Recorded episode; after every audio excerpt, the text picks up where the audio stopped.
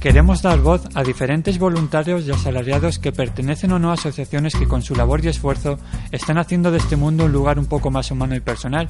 Por ello te invito a que nos sigas en nuestro podcast y en nuestra página web www.losilenciosdelan.com con Ángel Ballesteros.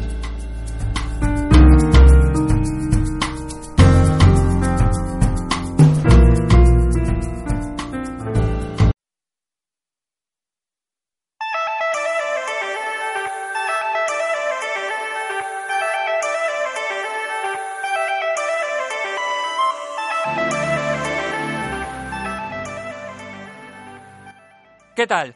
Sean bienvenidos, sean bien hallados al espacio de micro abierto. Ya sabéis que todos los viernes los silencios de Elan abrimos para ti en riguroso directo. Viernes de 4 a 5.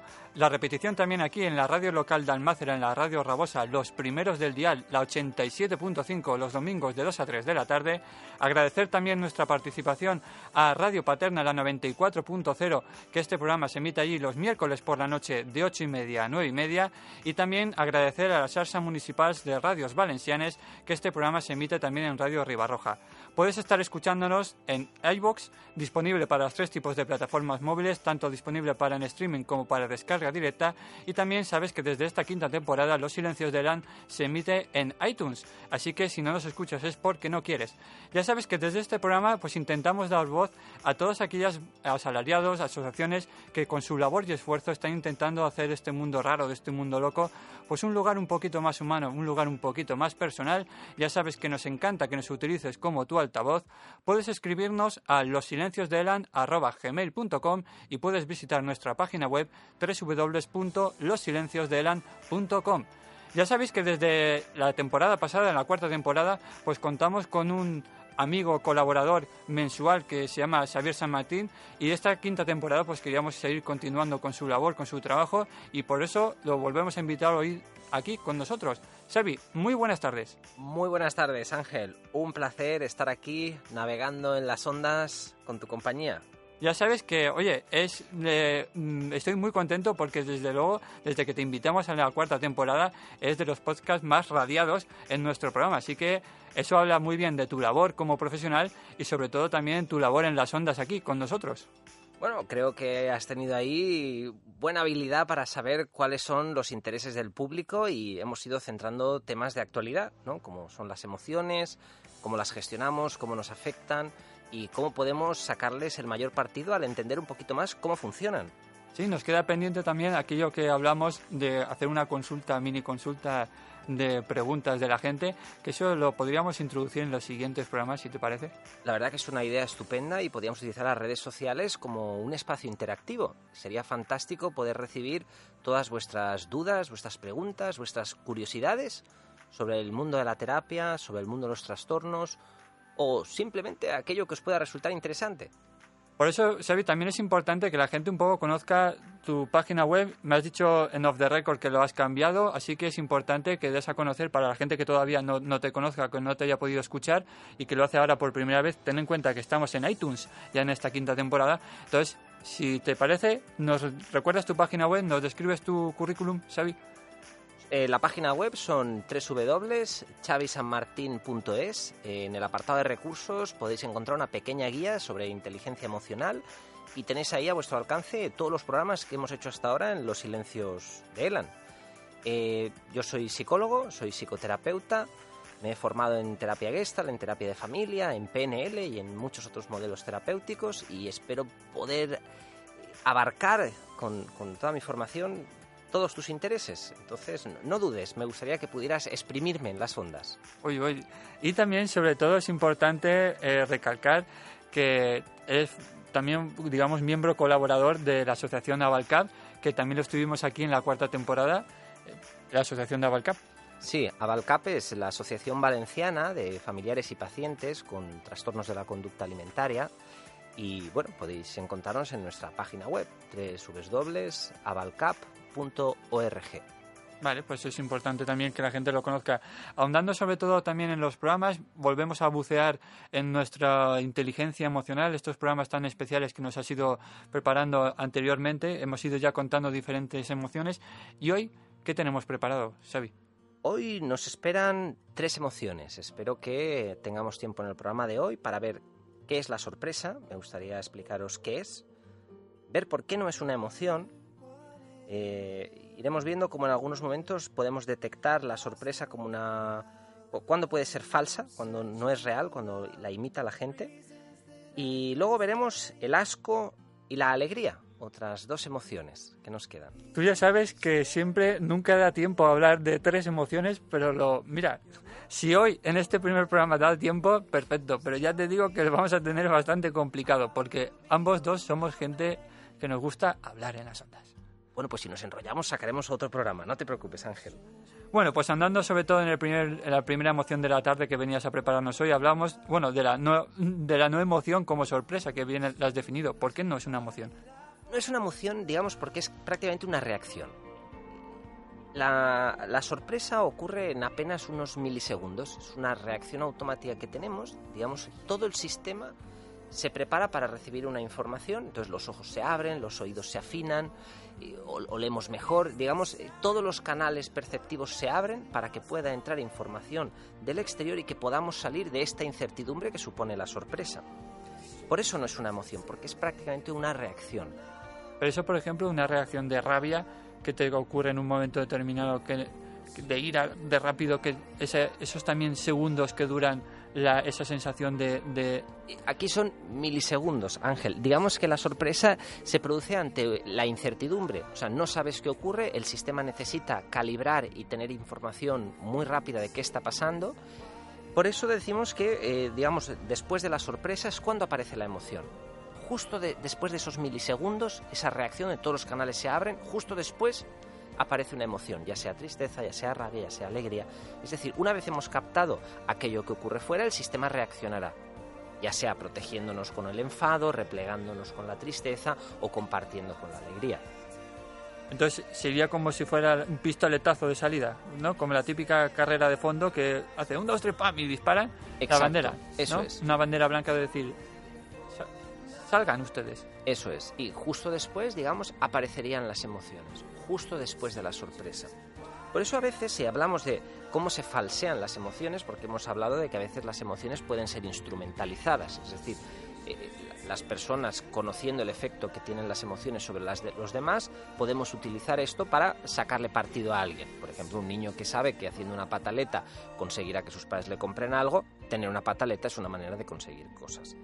Digamos que la sorpresa notaremos que es falsa cuando no es una reacción rápida. Es decir, cuando una persona hace ¡Wala, qué sorpresa! Esto es totalmente falso. Porque cuando, no es una cuando uno lo piensa, ¿no? Y dice, voy a pensar una cara de sorpresa. Exacto, eso es falso. Me hago sorprendido. Sí, eso es, eso es. Ahí sabes que es falsa porque nunca podría haberse producido de una manera tan larga o tan sostenida. La sorpresa no se sostiene. Porque en el momento que identificas qué es, lo que tienes delante y sales de la incertidumbre, justo en ese momento aparece la siguiente emoción. Por eso dura tan poco. O sea, que tú no, el cuerpo no tienes, digamos, no tienes manera de sostener esa reacción. No, imposible. No puedes. De hecho, si quieres una reacción espontánea de alguien, tienes que pillarlo por sorpresa. Porque solo con que esperes recibir la sorpresa, si tú dices a alguien, te voy a sorprender, estará preparado y no verás esa reacción tan espontánea. Bueno, es lo típico regalo. Te voy a hacer un regalo, mira, verás cómo te sorprende esto. Y, es paradójico, no sorprenderás porque la persona ya está alerta y si está alerta no entrará en esa fase de búsqueda que dura tan poquito. Pero entonces es una manera un poco incongruente, ¿sabes? Decir, mira, te voy a preparar una sorpresa. Entonces tú ya sabes que en el fondo es conseguir la reacción contraria, pero no sorprenderte. vamos a entrar en la vida es paradoja, Ángel, ya sabes que esto a mí me encanta, pero en esta línea, ya que has sacado todo el tema, por eso te lo comento. Hay frases, por ejemplo, como cálmate, que producen mucho nerviosismo, no llores, que te hacen llorar más, no te enfades, que te enfadan más, ay, no, no, cariño, ahora no, ay, así no, y producen más ganas de... Es decir, entramos en paradojas, y si tú le dices a alguien que lo vas a sorprender, paradójicamente lo preparas y eso no ocurre. Es un poco, sí, es incongruente total, es una incongruencia de la vida. Bueno, esto lo que un profesor mío decía, mentir diciendo la verdad. Ahí entras en bucles paradójicos. Entonces, podríamos decir que una pregunta, Xavi, ¿después de la sorpresa siempre pasa algo? Sí, claro. Es decir, no puede ser una reacción que no pase, comentabas la alegría, ¿no? Una reacción de, de rabia, de, de fusividad. Puede ser una reacción de sorpresa y no pasar absolutamente nada, que luego vuelva a la calma, o siempre desencadena alguna emoción posterior. Hombre, yo te diría que es muy difícil quedarte indiferente.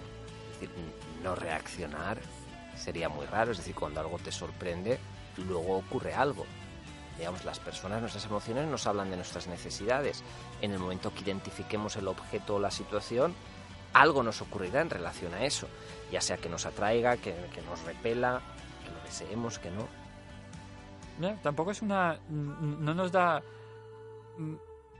No nos da mucha información, ¿no? La sorpresa en sí.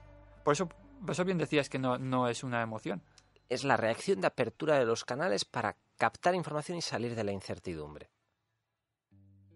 Es, es- es curioso, ¿no? Porque siempre hemos tendido a poner la sorpresa como una de las emociones y, y verdaderamente, si, si, lo, si lo pensamos fríamente, tampoco es una emoción como tal. Pero es una de las más espontáneas. Se caracteriza por ser la más espontánea de todos, la más difícilmente falseable. Porque es muy rápida y no podemos imitar esa velocidad. O sale o no sale. No lo puedes hacer adrede. ¿El cuerpo humano siempre reacciona de la misma manera a cada sorpresa? ¿O hay diferentes caras sorpresa? Yo diría que la cara de las sorpresas, eh, digamos, está condicionada por esos milisegundos de lo que aparecerá después. Si justo después aparece miedo, habrá una mezcla entre sorpresas, es decir, la apertura de los ojos, to- todo abierto, ¿no? Y la emoción que luego venga, sea enfado, sea tristeza. Sería curioso, ¿no? Captar alguna, algún estudio que, que pudiera captar las diferentes emociones de sorpresa de una persona. Sí, hay los, los trabajos de Paul Ekman, que trabaja con microexpresiones faciales. Ellos hacen, eh, digamos, con una cámara, ca- captan todos estos micromovimientos, los pasan a cámara lenta y van detectando toda esta musculatura de la facial, cómo va reaccionando en cada milisegundo y qué información nos va dando. Estos son los estudios de la, la kinésica, por ejemplo, ¿no? la, la distancia entre las personas, las caras que ponemos, la proxemia. Todo, todo esto estudia todas estas reacciones que las personas tenemos en contacto con otros. Y cuando lo pasas a cámara lenta hay una información increíble. Eh, es- es- debe ser curioso, ¿no? Ver las diferentes caras de, de sorpresa que puede, que puede poner un, un individuo. ¿Es algo inherente, eh, es algo que solamente lo, lo- lo tiene el ser humano? ¿Los animales también tienen sorpresa? Pueden poner cara de sorpresa. Un perro, por ejemplo, Xavi, que tú tienes uno en tu casa. Pues eso estaba pensando, digo, cuando llamo a mi perro, sí que es verdad que, por ejemplo, cuando, cuando él gira la cara muy rápido, ¿no? Y con la- las orejas arriba y los ojos bien abiertos, yo imagino que sorpresa trata de captar información y luego aparecerá ya su interés, su miedo, su tal. Sí, sí, claro, yo Es diría curioso, que sí. ¿eh? No, no, hablamos de los perros porque al final al puesto es el de los pocos animales que te hacen caso, ¿no? Cuando lo llama el ser humano. Porque si hablamos, por ejemplo, de un gato, de un per, de un pájaro o de, o de cualquier otro animal, los peces, por ejemplo. Yo tengo peces en mi casa, en mi casa y la verdad es que no, no sé disti- solamente les distingo cuando tienen cuando tienen hambre, pero cara de sorpresa de te pones al lado y les das un susto, no no está.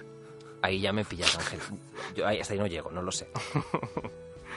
Bueno, Xavi, no sé si tienes algo más que comentarnos del, de, la, de la no emoción, de la sorpresa no emoción. Es una emoción rápida, podemos dejarla aquí. Puede ser el primer programa que terminamos una emoción rápidamente. ¿eh? Rápida, es que era una emoción muy rápida esta, justamente.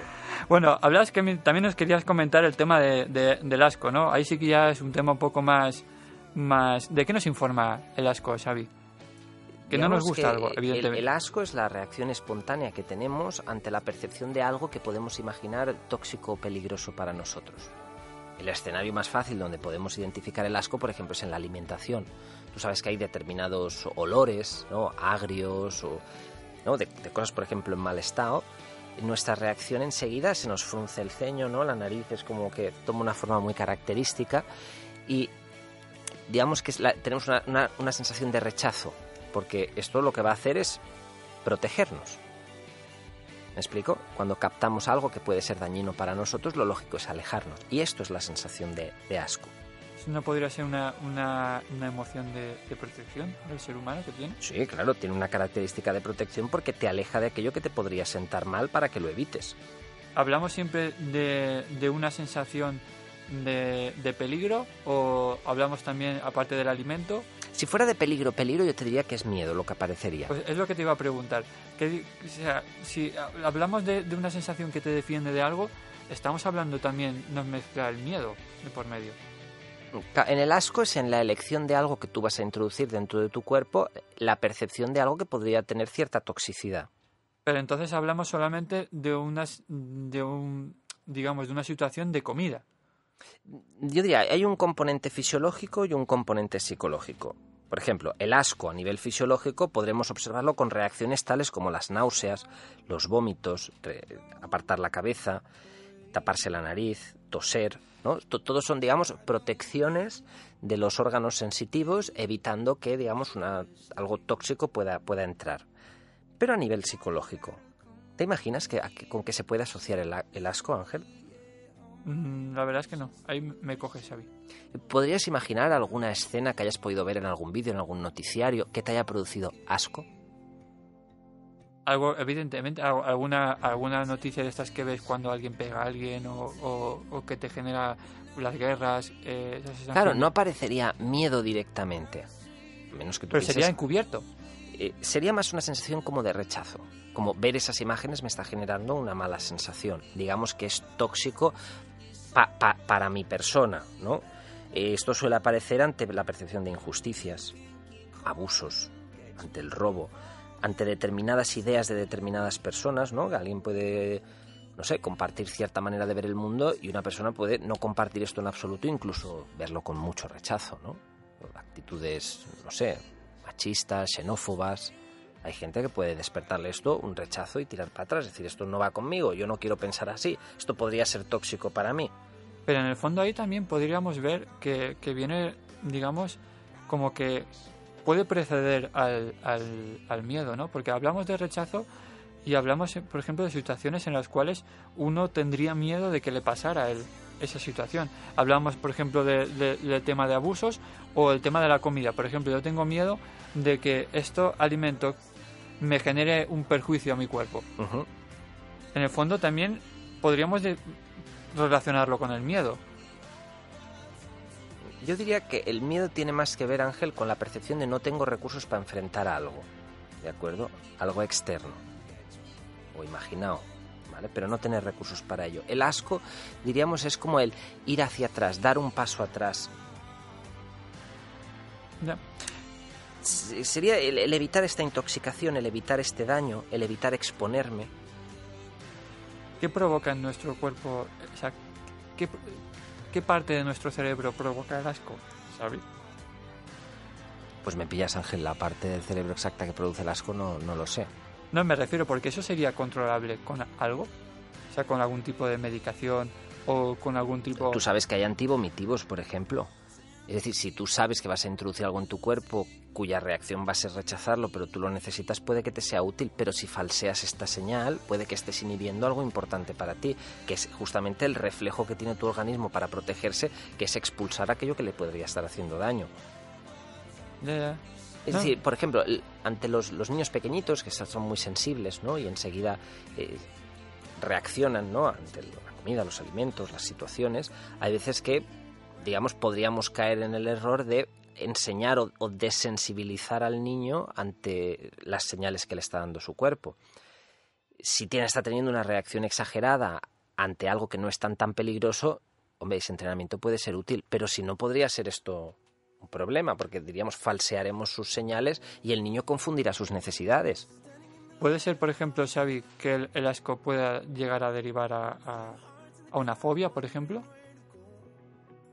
Imagínate, la, típica situación de, de, A mí me da asco la sangre, de, rechazo, ¿no? Lo primero que... Las primeras situaciones en las cuales, por ejemplo, te puedan sacar sangre o te puedan poner una vacuna, etcétera, etcétera, o que te hagan una cura. Dicen, no, no, es que a mí me da asco la sangre. Y llega un momento en que lo, lo vas interiorizando de una manera tal que se queda metida en, en tu mente que al final le provocas... puede provocar una fobia a esa situación. Yo diría que tú puedes condicionar tu cuerpo para que estas reacciones que son automáticas a veces se puedan desencadenar con otras, con otras situaciones. Hay gente, por ejemplo, recuerdo el caso de un, de un nene, creo que hablamos una vez en, uno de los programas, un nene que había aprendido a vomitar cada vez que veía que sus padres discutían. Imagino que la primera vez que los vio discutir pudo ser una reacción automática. Después, esta reacción tiene un efecto en los padres, que es que cuando el niño vomita ellos dejan de discutir y desde ahí el niño, digamos, puede de manera inconsciente ir generando el aprendizaje de que este reflejo genera una solución fuera. Lo que pasa es que si esto luego lo extrapolas a otras áreas, como el nene este que iba a jugar los partidos de fútbol, se ponía nervioso y entonces vomitaba, dejaría de serle útil. Pues digo que podríamos asociar el asco como puede ser desencadenante a un trastorno de ansiedad o de, yo qué sé, un trastorno compulsivo o alguna o alguna algo ya más más serio. Creo que se puede asociar como muchas cosas, pero no, no sé si se podría vincular así tan fácil, Ángel. No, no, no lo sé, porque te lo, te lo digo porque igual sería fácil en esos momentos, si, si ya vamos detectando una situación en la cual nos da, nos provoca rechazo que previamente ha sido asco, sería, estaría bien poder controlar esas, esas emociones y decirle al cuerpo, eh, hasta aquí, para que no desencadenen algo más. Imagínate que tu hija está comiéndose un plato y de repente dice, ¡ay, qué asco, papá, qué malo! ¿No? Y digamos, tenéis ahí una discusión y tú la obligas a que ella se coma eso. ¿no? Ella podría condicionar esa sensación de asco a la obligación de algo, al tal, al cual. Sí, claro, se pueden asociar a otras cosas. Y luego hay otros momentos en los cuales le puede gustar. Por ejemplo, momentos en los cuales una fruta no te gusta y al cabo del tiempo te gusta. Entonces, Sí. el asco va y viene, desaparece y aparece. Yo te diría que hay un asco más primario, Ángel, que te protege ante situaciones más complejas. Luego uno puede tener más agrado o menos agrado. Es decir, cuando hablamos de las emociones vamos a hablarlo como abstractos. Esto es como lo que decíamos aquel día de la tristeza. Yo no he visto la tristeza yendo por la calle. Esto es un arquetipo, es una abstracción. Es decir, el asco puro lo podríamos explicar así, pero luego sabes que la vida tiene matices. Y en esos matices vamos percibiendo cosas que nos agradan más, nos agradan menos, pero que en el fondo podríamos decir que se ha desencadenado la sensación de asco. Y si lo asociamos, por ejemplo, Xavi, a un tema de, de comida, ¿vale? El, el- el obligar a una... El caso, por ejemplo, que tú ponías de, de ejemplo de... Pues yo te obligo a comer las verduras porque las verduras son sanas. El- claro, no- nos dejamos ahí un poco la, la reacción del asco de, de- de ese niño o de esa niña y lo, lo trasladamos a una imposición.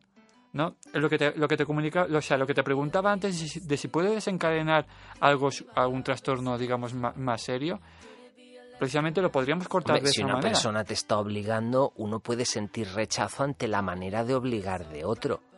Pero no a la emoción de asco de, por un alimento, sino es más por el miedo a la imposición que te obliga. Eh, No sé si tanto miedo o asco a esa imposición. Es que claro, estamos ahí afinando mucho, Ángel. No es que es curioso, Xavi. Porque igual desde... Tú, desde... tú quieres ver dónde empieza y dónde acaba una emoción, Sí, ¿no? sí, tú ya sabes que a mí siempre me gusta poner un inicio, un punto de inicio y un punto de final. ¿eh? Un punto de partida y un punto final. Entonces, igual con actitudes que tenemos los padres o que, o, o que tenemos an- antes diferentes eh, opiniones so- sobre diferentes cosas, animales, rechazos, a- fobia al asco a las cucarachas, etcétera. Claro, eso llega un momento en que igual inconscientemente lo estamos eh, lo estamos digando, o sea, lo estamos generando en, otras personas. Por ejemplo, hablabas el caso de la comida, cómete el plátano o cómete la verdura porque es sano. O no tengas asco a las cucarachas porque son animales más pequeños y, eh, y tú los podrías chafar porque somos, so- somos mucho más grandes. Entonces, claro, sin querer o queriendo, estamos, digamos, imponiendo una, estamos reprimiendo una emoción. Tú bien has dicho siempre que reprimir una emoción es malo, es perjudicial para el ser humano. Sí, si chafas, digamos, la necesidad que hay de fondo. Cosa es que tú captes la necesidad y luego le quieras dar una forma, quieras canalizarlo de una determinada manera. Es decir, tú te enfades con alguien y que la primera reacción sea darle un golpe y tú puedes canalizar ese enfado hablando, por ejemplo, de manera asertiva sobre tus necesidades. Estarás canalizando la emoción. ¿De acuerdo? Digamos que en este ejemplo que pones de la comida, uno puede rechazar un alimento porque le dé asco el alimento, pero uno también puede rechazar la manera en la que le dan un alimento. Imagínate que ahora, eh, no sé, tu alimento preferido, ¿cuál podría ser? Un ejemplo, Ángel. La paella. Vale, imagínate que cogen la paella y te acercan el plato de paella a la boca así totalmente como si te lo quisieran meter en la boca embafándote. No sería raro que tú apartaras la cara. ¿No? Esto es una de las reacciones que uno puede tener ante la imposición de otro y podríamos hablar de asco psicológico. Es decir, asco ante el hecho de la, la manera en la que me están presentando eso que a mí tanto me gusta. Es decir, tú puedes sentir asco ante un alimento que realmente esté en mal estado, pero también ante la manera que te lo presenten. O sea, es que las personas a veces nos enfadamos, por ejemplo, no con lo que el otro nos dice, sino la manera en la que nos lo dice. ¿No? por hacer esa distinción. No, te lo decía también, ¿sabes? Porque, por ejemplo, en aquellas personas que tengan problemas de alimentación, que luego le puedan derivar algún tipo de trastorno de la, de la conducta, la, la reacción siempre normalmente normal del padre es, no, te dicen, no quiero comer. No, no, es que tienes que comer porque es necesario. No, no, es que no, no, que, que, no tengo hambre, que sí, que sí, que tienes que comer porque tienes que crecer, etcétera, etcétera, etcétera. ¿No? Ahí, claro, puede derivar a que esa, ese adolescente, ese niño o esa niña tenga asco hacia la comida en general. Entonces, digamos que estamos reprimiendo, o sea, le estamos también pasando derivando o imponiendo ese asco a comer. Es que en, el, un caso de trastorno de conducta alimentaria, digamos, donde la identidad es un tema de fondo y uno trata de defender su identidad, uno va a ser muy sensible a la imposición de cosas. Es decir, cuando el otro imponga la comida, uno rechazará la comida en un intento de sentirse libre de elegirlo. Desde ahí sí, claro, si siempre obligan a alguien, eh, digamos, a comer o lo fuerzan, la persona, yo diría que siente más bien asco por la manera en la que se lo están imponiendo. Muchas veces en un trastorno de conducta alimentaria hay una traslación, eh, digamos, de muchas cosas que uno se come a nivel emocional por falta de límites en la familia y luego uno rechaza seguir alimentándose, pero esta vez de comida. Es decir, aquellas emociones que me he tragado muchas veces van a poder colapsar y determinar, o sea, se traslada al área de la alimentación. Sabes que la alimentación siempre quiere decir otras cosas. A veces es afecto, a veces es reconocimiento, a veces es tal. Cuando yo rechazo la comida de mamá, por ejemplo, yo te estoy diciendo, yo, yo no me quiero nutrir de ti, yo no quiero ese afecto, yo no quiero eso que tú me das, no quiero esa forma. Tal vez porque ya estoy saturado de ti y no quiero tu comida. Entonces, en ese caso, podríamos decir, Xavi, que podríamos inventarnos un asco. O sea, el asco se puede inventar como emoción. Yo, no, yo diría que el asco está como emoción y puedes asociarlo a un elemento físico o a elementos psicológicos o a acciones de otros. Y andando a mi pregunta, Xavi, ¿hay diferentes tipos de asco? Estos. Yo la principal distinción que te haría es entre el asco a algo fisiológico que tú rechazas porque está mal, en mal estado, de este asco psicológico ante actitudes, pensamientos o situaciones que te pueden producir digamos, ese movimiento de ir hacia atrás por, por no quererlo cerca de ti. Tú ya sabes que a mí también en los programas siempre me gusta eh, poner ejemplos de cómo tratar las cosas, cómo tratar las emociones. ¿El asco también lo podríamos tratar? Yo lo trataría con respeto. a ver, Tú estás pensando, por ejemplo, en, si tu hija te dijera, ay papá, qué, qué asco esto. Claro, ¿cómo, cómo, lo, ¿cómo lo gestionas? Hombre, lo primero que tendrás que ver es si está reaccionando ante algo que era peligroso o no para ella. Imagínate, vamos a ponernos el caso más básico. No quiero comer la berenjena, no me gusta, porque me da asco. ¿Qué haces? Yo no, yo no forzaría a un niño así de entrada a comer. Pero tú, como padre, por ejemplo, puedes decir, no, es que la berenjena es una verdura, verdura es buena, tienes que comer X verduras y frutas al día, es importante, etcétera, etcétera. Sí, pero verduras hay muchas y frutas hay muchas. Eh, digamos, si el niño rechaza todo vegetal, habrá que ver ahí qué ocurre. Si, digamos, hay uno que le gusta y otro que no, es mejor ir por sus preferencias siempre que te esté teniendo una alimentación equilibrada. Pero, digamos, todos tenemos ciertos alimentos que no nos gustan. Yo pasé muchos años que no me gustaba la fideuá y, entre las cosas que peor viví en el colegio fue una vez que me hicieron comer fideuá, me estaban entrando ganas de vomitar, se me ocurrió tirarla por bajo de la mesa, me pilló una profesora y me tocó comerme dos platos, entre náuseas. Yo no pude ver la fideuá durante años. Creo que eso es una técnica que hemos hecho todos los que nos hemos quedado a comer en el comedor. Pero porque al final las fuerzas autorreguladoras se van a saltar digamos, las reglas sociales siempre que sea para defender el la propia necesidad de uno. Y eso viene precedido por la emoción del asco. Todos tenemos, Ángel, asco a determinados alimentos que nos pueden gustar más o menos. Sí, pero por la textura, por el olor, por el tal, que los rechazamos. Es decir, esta sensibilidad en un niño, yo no creo que hubiera que desensibilizarlo de determinados alimentos que no le gustan. Otra cosa es que fuera un niño de estos que no come absolutamente de nada. Y otro ejemplo, la gente que tiene el asco a, la, sangre, que no puede ver la sangre, que tiene fobia a la sangre. En esos casos, Xavi, el ahondar en el, en el problema, ¿cómo, ¿cómo, lo haríamos? ¿A qué te refieres? Explícate mejor, Ángel. A ver, me, me explico. Es decir, que tú ya sabes que hay gente que, que, que le tiene fobia a, o a las cucarachas. ¿vale? Y cuando ve una cucaracha, el primer impulso que hace es salir corriendo, Sí. ¿vale? Si le... eh, En este caso, ¿valdría el, digamos, como terapia que todos los días viera una cucaracha hasta, hasta que se cambiaran las tornas de pasar de huir a enfrentarse al problema? Lo primero es si esto es muy importante o no en tu vida. Por ejemplo, si tú tienes miedo a las palomas y te encuentras muy pocas veces con una paloma, tener que trabajarte esto, yo diría que es poco útil. Hombre, si en tu trabajo vas a tener que estar encontrándote con palomas en el caso de que te las palomas o con cucarachas en el caso de que te cucarachas, hombre, será útil que vayas haciendo un entrenamiento de aproximación donde te vayas desensibilizando un poco y digamos puedas entrar en contacto con esto.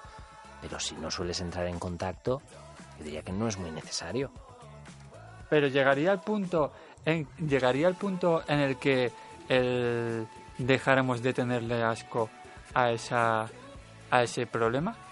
Hombre, puede llegar a un punto donde tú hayas aprendido, digamos, a contener tus reacciones o a reentrenar los automatismos del sistema, digamos, básico y entonces no saltar tanto ante determinadas situaciones. Vale, Xavi. Hablamos de- del tema del asco y querías proponer otro otra emoción para la tarde de hoy. Bueno, nos queda la última, no la hemos dejado la última por cualquier cosa. La alegría. La mejor de todas. ¿Qué, es la No, alegría? Xavi, ¿Para lo has dejado para el final. ¿Por qué lo has dejado para el final? Eres poco alegre tú. No me la he dejado para el final porque yo soy del pensar de lo bueno para el final. Bueno, Ah, no vale, sé, vale, aquí vale. hay diferentes estilos. ¿Qué, ¿Qué dirías que es para ti la alegría, Ángel? Esa sensación de fusividad que tienes, de, de, de, mm, de, de que todo lo ves de manera fácil, que ves los problemas pequeños, de que como si estuvieras, válgame la expresión y perdonadme la, la, expresión, como si estuvieras chutado. Me he chutado. Cuando uno está alegre, el cerebro segrega serotonina, genera una serie de neurotransmisores que uno lo hacen sentir muy bien. Yo te diría que es una señal eh, que, no- que nos indica que hemos tomado buenas elecciones, que estamos por el camino correcto. Digamos, cuando hay congruencia con algo, cuando hay la satisfacción de una necesidad, entonces tenemos la sensación de alegría que nos va a invitar a repetir esta experiencia. ¿Ves? Deberían de vender pastillas de la alegría, Xavi. La- Las allí son drogas, Ángel, yo no las No, no, recomiendo. no, no estoy hablando de drogas. Y sabía que me ibas a responder con el tema de las drogas. Pero estaría guay que fueras a la farmacia y decir, póngame unas pastillas de alegría. ¿Sabes? Así como la de la tristeza, el miedo, eso no me interesa. La de la Pero alegría este estaría... es uno de los males de nuestro tiempo, Ángel, y es que eh, queremos atesorar, digamos, la alegría sin soltarla cuando es un estado transitorio. La alegría nos informa de cosas, es decir, si siempre viviéramos alegres, no percibiríamos otras necesidades. Es decir, las emociones nos van, nos van informando. Pero viviríamos felices, Xavi. Eh, Y eso estaría muy bien. Sí, entonces imagínate que tú te chutan de las pastillas de la alegría y estás en una situación, tú eres una cebra chutada de pastillas de alegría y llega un león. ¿Qué reaccionarías? No reaccionarías, el león se te comería, sí, Pues súper da alegre. igual, pues da igual, ya te, has muerto, ya está, no pasa nada. Sí, pero el organismo tiene esta extraña cualidad de tender hacia la supervivencia y no, no te va a dejar. Ya, pero vivirías, o sea, habrías muerto feliz y alegre.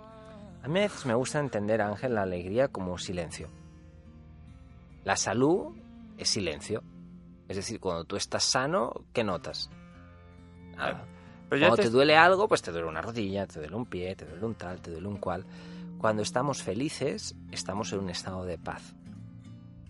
Ya, pero tú puedes ser feliz con un dolor en la pierna. Y puedes estar alegre con un dolor. Sí. Con lo cual tampoco tendría mucho sentido, Xavi. O sea, esa, esa ausencia de silencio, de, de- Lo que habría es silencio de sufrimiento en ese caso. Porque veíamos la diferencia entre el dolor y el sufrimiento. Dolor es lo que notas, por ejemplo, en la rodilla, duele la rodilla. Pero cómo te relaciones con ese dolor indicará si es o no un sufrimiento.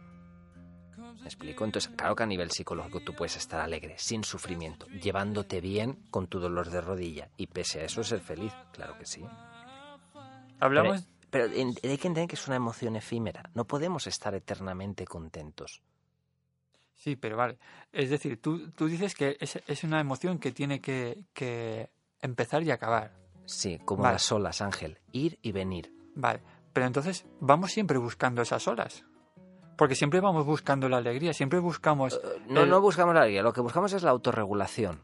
es sentirnos autorregulados. Y la señal de que estamos en un punto de equilibrio, yo diría que es la alegría. Pero uno entra y sale de ese estado de equilibrio. Y la alegría es la señal de vamos por buen camino. ¿no? Ha sido una buena elección. Ha sido una buena decisión. Estás por el buen camino. Claro, pero siempre el ser humano siempre tiende hacia eso, Xavi. Sí, pero por la autorregulación del organismo. No por conseguir la alegría. Sí, pero la autorregulación es más importante. Eh, digamos, tú puedes ir en Yo es que no lo acabo de entender, Xavi. Tú hablas de una autorregulación del cuerpo, ¿no? Yo, eh, eso me, resuena, o sea, me suena como un coche, ¿vale?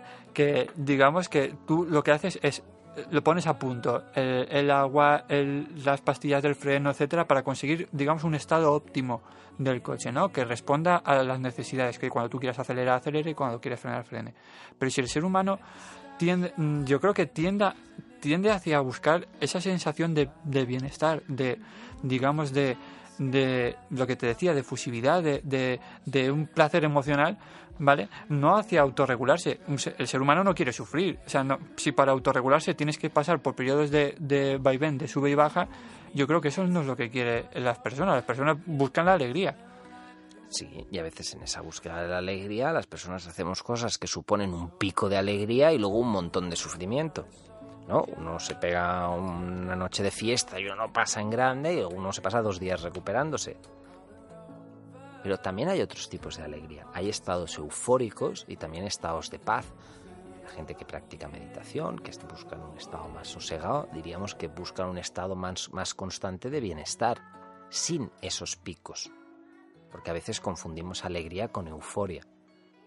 Y no es lo mismo. Sí, eso, eh, otra de las preguntas que yo te quería hacer. La euforia es una energetización del cuerpo en una celebración de un algo, pero la, alegría también puede ser un estado más sutil. La euforia podría ser algo transitorio también, como lo que hablamos antes de la, de la sorpresa, que dura segundos o, milisegundos. Sí, no puede durar mucho, Ángel, claro. ¿La alegría sería más duradera?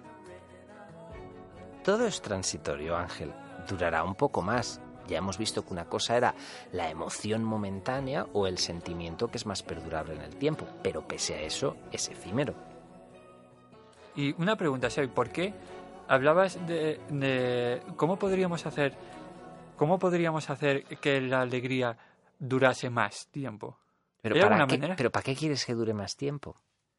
Porque yo lo que quiero hacer, o sea, lo que me gustaría es un poco alargar esa sensación de bienestar, ¿no? De, esa ola que tú bien decías, que durara más tiempo, ¿no? Como, fuera, que fuera más despacio, como, como aprovechar más esa sensación de alegría. ¿Cómo, cómo, cómo lo aprovechamos? Vale, imagínate que pudieras asociar esto mismo que estás diciendo y la alegría fuera estar despierto. Entonces tú me dijeras, Xavi, ¿yo cómo puedo mantenerme más despierto? Imagínate que lo consiguieras, ¿vale? Puedes estar un día, dos días despierto, ¿qué va a pasar? Porque al final estarías cansado, evidentemente. Pero eso no creo que nadie esté, esté alegre por, por estar despierto, ¿o sí? Quiero decir que si uno, en este caso tú asocias la alegría con estar despierto, uno no puede estar siempre despierto, porque el sueño siempre te invadiría y es un esfuerzo demasiado grande, incompatible con la propia emoción de alegría. Es decir, lo ideal es que tú dejes que la alegría venga y vaya, que una cosa venga y vaya, y te lleves bien con tus estados emocionales. Yo diría que eso es como una especie de meta alegría.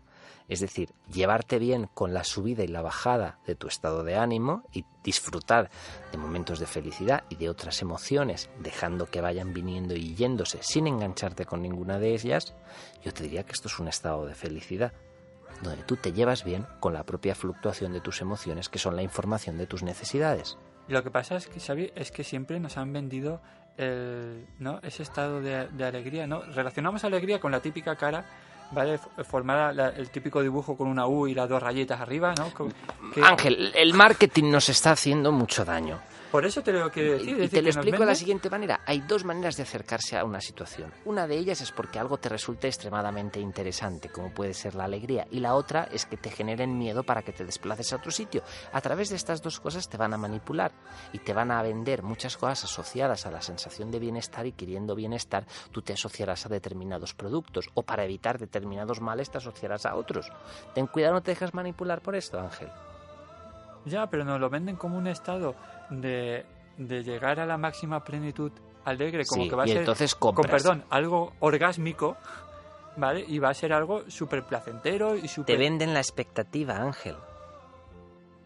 No puede ser, Xavi. Pero, pero porque saben que ese estado es el mejor de todos. Bien, pero en el momento que sabes que te están manipulando con esto, Ángel, ten cuidado. Vale. Pues Xavi, eh, eh, es un placer desde luego contar hoy contigo. ¿Nos puedes recordar por favor la página web y la de Alcap tuya también? Sí, mi página web es www.chavisanmartin.es y luego podéis encontrarme en Avalcap, en www.avalcap.org. Ángel, muchísimas gracias por tu tiempo. Ha sido un placer estar hoy contigo. El placer es nuestro siempre contar con, contigo, Xavi. Y oye, ¿no, no nos has dicho tu correo electrónico? Eh, chavi.sanmartin.gmail.com Para que la gente nos escuche, Xavi con X. Eso es. Muy bien. Ya sabes que aquí hemos estado en los silencios de LAN, pues intentando sobre todo hacer de este mundo raro, de este mundo loco, pues un lugar un poquito más humano, un lugar un poquito más personal. Ya sabes que nos puedes escribir a losilenciosdelan.gmail.com y visitar nuestra página web www.losilenciosdelan.com. Recibe un abrazo de Ángel Ballesteros. Adiós.